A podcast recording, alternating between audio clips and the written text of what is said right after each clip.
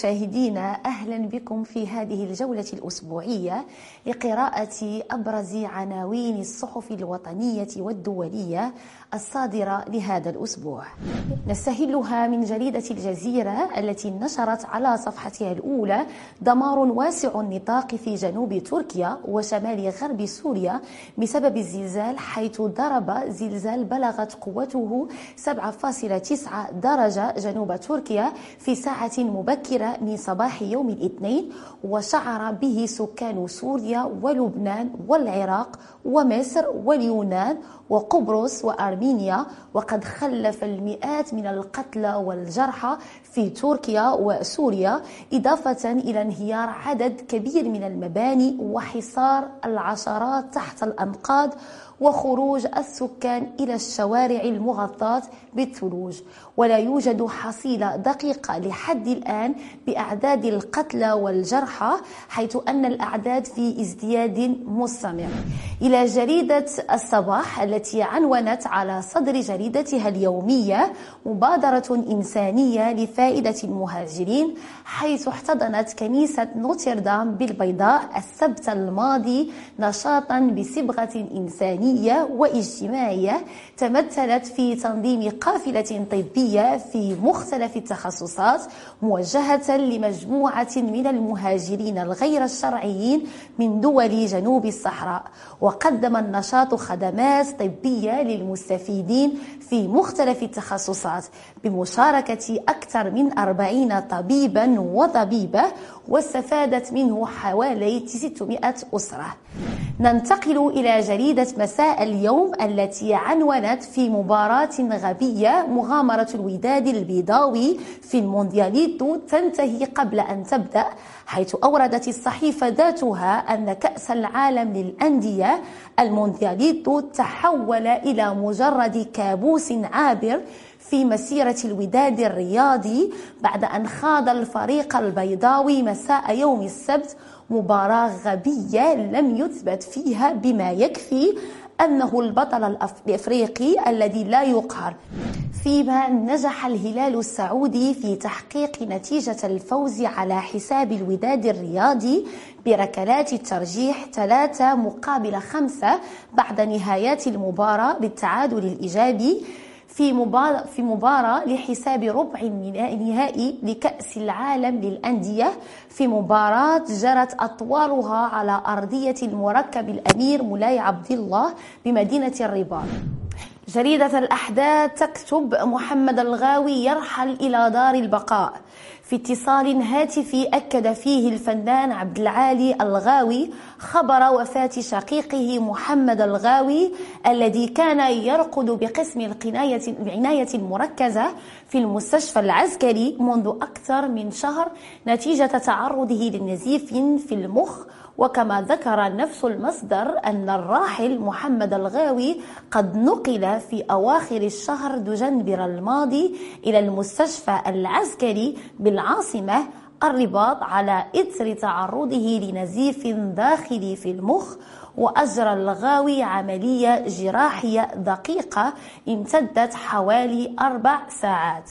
وحسب ما أورده موقع لوديجي بونانفو الناطق بالعربية تأخر وصول المساعدات الإنسانية غالبا ما يزيد من معاناة اللاجئين في شتى أنحاء العالم حيث تشهد أوضاع الإنسانية في العالم تدهورا قياسيا وتخلف مأساة إنسانية إلى جانب شتات مجموعة من الأسر اللاجئة والتي هي بحاجة مستمرة إلى شتى أنواع المساعدة الإنسانية والحماية والتي يشكل غيابها فقرا واضحا يرمي بهم إلى دائرة الفقر.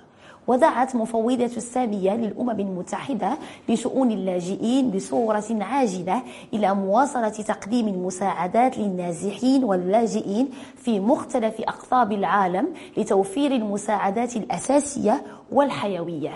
في اليوم العالمي لمحاربة السرطان هذه الجهود التي يبذلها المغرب للتوعية بأخطار هذا المرض. هكذا يعنون موقع 360 مقاله حيث يحتفل المجتمع المدني باليوم العالمي للسرطان في الأربع من فبراير من كل سنة لتعبئة الحكومات والمجتمع المدني والأفراد والأسر لمواجهة هذا الداء القاتل عبر التوعية ونشر ثقافة الوقاية من السرطان وللحد من معاناة المرضى وأسرهم. ويأتي هذا الحدث التوعوي في ظل المجهودات المبذولة من طرف المجتمع الدولي لحماية الإنسان وتقوية مناعته من خلال نظام متكامل من الغذاء والتمارين الرياضية وغيرها والكشف المبكر والعلاج لإنقاذ الأرواح وتشجيع البحث العلمي لمحاولة, لمحاولة إيجاد علاج نهائي وشامل لجميع تداعيات وأعراض المرض. خاصة أن معدلات الإصابة بهذا المرض ارتفعت بنسبة فوق تفوق 60% بحسب منظمة الصحة العالمية. صحيفة دي إيكونوميست البريطانية تقف عند حدث التقارب السياسي بين فرنسا والجزائر حيث أرجعت مقالة تحليلية توضح فيها التقارب السياسي والاقتصادي المفاجئ بين فرنسا والجزائر إلى أزمة الغاز الطبيعي بالقارة الأوروبية مؤكدة أن تداعيات الحرب الأوكرانية الروسية هي التي دفعت باريس إلى تغيير موقفها من المغرب. وأوضحت المقالة أن العلاقات بين الجزائر وفرنسا كانت متوترة للغاية قبل سنة ونصف بسبب تصريحات الرئيس إيمانويل ماكرون بخصوص الذاكرة الجماعية للجزائريين مشيرة إلى أن تقليص التأشيرات الفرنسية الممنوحة لمواطني البلد على غرار البلدان المنطقة المغاربية. جريدة الشرق الأوسط تعنون. أمريكا توقف الرحلات من ثلاثة في ثلاثة مطارات بسبب منطاد التجسس الصيني. وقالت الإدارة الطيران الاتحادية الأمريكية إنها أوقفت رحلات المغادرة والوصول في ثلاث مطارات ومنها مطار ميرتل بيتش الدولي في ساوث كارولينا ليوم السبت. بسبب الجهود تتعلق بالأمن القومي وجاء هذا الإجراء حسب ما أوردته الصحيفة وسط أنباء عن وجود منطاد تجسس صيني يحلق على ارتفاعات شاهقة عبر أنحاء البلاد. فيما تصفه واشنطن بأنه انتهاك واضح لسيادة الولايات المتحدة. ننتقل إلى جريدة العراق الإخبارية التي تعنون السوداني والعبادي يبحثان حلول ناجعة للسيطرة على أسعار الدولار. وأبرزت الجريدة أن الرئيس مجلس الوزراء محمد الشياع السوداني ورئيس الائتلاف النصر حيدر العبادي يبحث عن إيجاد حلول ناجعة للسيطرة على أسعار الدولار في الأسواق المحلية. ويأتي ذلك في وقت تسجل فيه أسعار صرف الدولار قفزات مستمرة اقتربت من المئة وسبعون ألف دينار لكل مئة دولار. في الوقت لم تفلح فيه به الإجراءات الحكومية التي اتخذها السوداني في إيقاف الصعود الكبير بسعر صرف الدولار.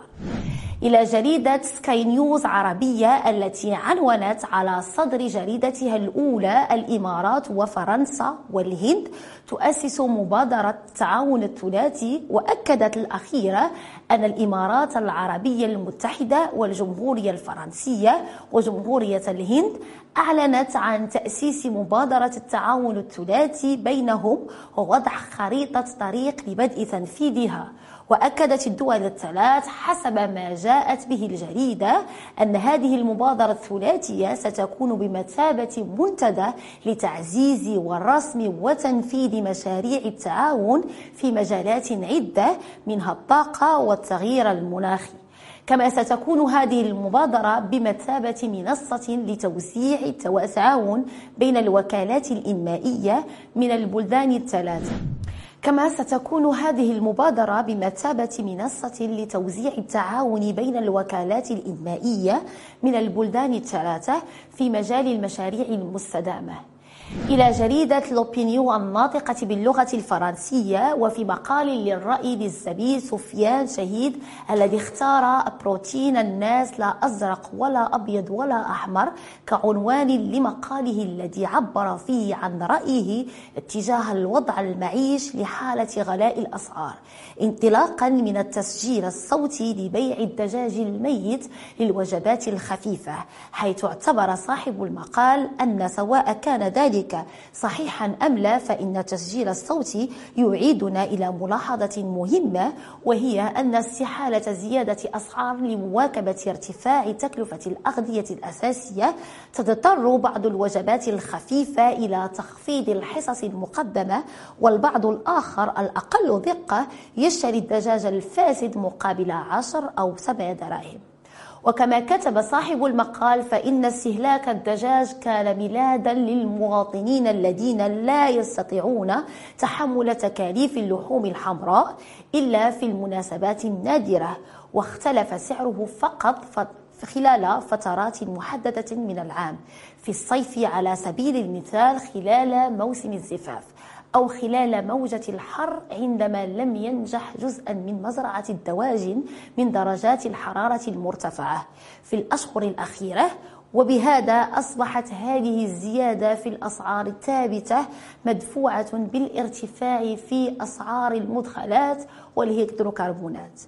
كما توقف الزميل سفيان شهيد على سعر السمك الذي لم يسلم هو أيضا من ارتفاع الأسعار. ومع ذلك وفقا للأرقام وزارة الزراعة والصيد البحري احتل المغرب المرتبة الأولى في التصدير العالمي للسردين المعلب لعام 2022 والذي دفع صاحب المقال من طرح السؤال العريض هل ينبغي أن يكون هناك استعداد من جانب الصيادين لتخفيض لتفضيل التصدير إلى السوق المحلية أم غدر الوسطاء الذين يستغلون الأزمة لزيادة هوامشهم؟